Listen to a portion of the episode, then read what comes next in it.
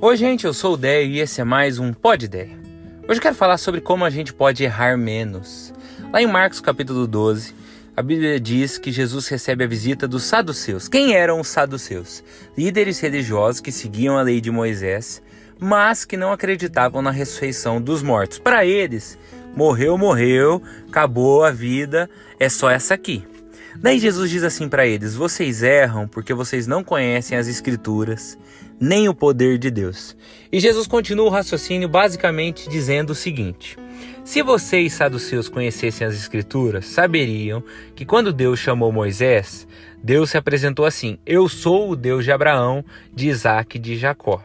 Logo, Deus, que é Deus de vivos e não de mortos, é, fez a ressurreição sim. Porque se eles estivessem mortos definitivamente, como vocês acreditam, Deus teria dito: Eu fui o Deus deles. Mas como Deus disse, Eu sou o Deus deles, eles estão vivos em algum lugar. Esse é o raciocínio de Jesus. Mas o que me pega é essa frase: Vocês erram porque não conhecem as Escrituras e nem o poder de Deus. Tem um lado que é óbvio: se nas Escrituras tem sabedoria, se a gente não conhece as Escrituras, a gente erra mais. Mas tem uma relação, Escrituras e poder de Deus, que eu queria trabalhar com você hoje. E eu quero exemplificar primeiro com uma história para que você entenda o que eu quero dizer. Quando eu era mais novo, no auge dos meus 21 anos, eu fui fazer um intercâmbio nos Estados Unidos. Só que eu fui sem lugar certo para ficar. Meus pais achavam que estava tudo certo, mas a verdade é que tudo que eu tinha era o nome de um hostel que trabalhava com work experience que poderia me aceitar se tivessem vagas. Eu no impulso só fui. Qual era o plano? Fui com um amigo.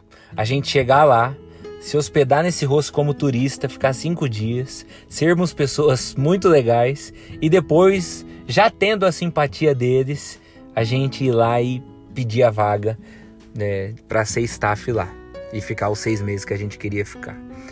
Acontece que a gente fez isso, hospedou lá, mas passados cinco dias, o nosso coração estava cheio de medo. E se eles dissessem não?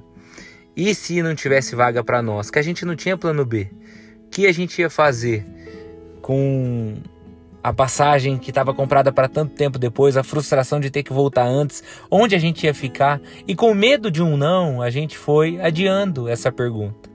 E dias e dias se passando, o nosso dinheiro indo embora e a gente não perguntava. Daí um dia eu angustiado, fui lá na sala de leitura e fui ler a Bíblia. E eu li uma passagem que está lá em Daniel, que diz que Deus tocou o coração do chefe dos oficiais para que ele gostasse de Daniel. E nessa hora me caiu uma ficha.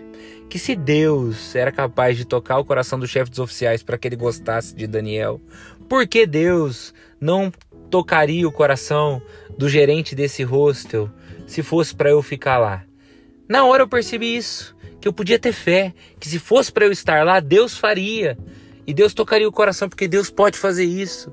E a gente foi e pediu, e eles abriram as vagas para nós, a gente ficou lá, foi um tempo maravilhoso, cargos legais. E eu aprendi algo nesse dia, que conforme a gente aprende sobre o caráter de Deus nas escrituras, a gente se enche de fé para poder viver esse poder de Deus na nossa própria vida. Então, se você entende que Deus abriu o mar para o povo passar, porque Deus não poderia abrir um caminho no meio dos seus problemas, para que o seu casamento saísse dessa crise ou essa crise financeira finalmente acabasse? Se Jesus andou sobre as águas, como ele não pode te ajudar a resolver essa questão que tem te angustiado tanto, essa, essas preocupações que tem te tirado o sono.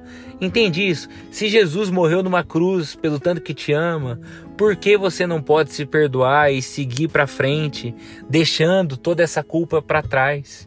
É essa relação. Quanto mais a gente conhece sobre o caráter de Deus nas Escrituras, mais a gente tem fé para viver o poder dele no nosso dia a dia, porque daí a gente percebe isso que Jesus falou: Deus é um Deus vivo e de vivos. E Deus fazia lá atrás, e Deus continua fazendo agora. E Deus se importava lá atrás, e Deus continua se importando agora. Então hoje o um incentivo é esse: conheça mais a Deus. Porque conhecendo mais a Deus, você vai perceber que você pode contar com Ele. Isso é o mais importante. Que Deus te abençoe, que Deus me abençoe, que nos dê muita fé. E assim a gente vai errar menos porque a gente vai confiar mais nele. Deus te abençoe. Tchau, tchau.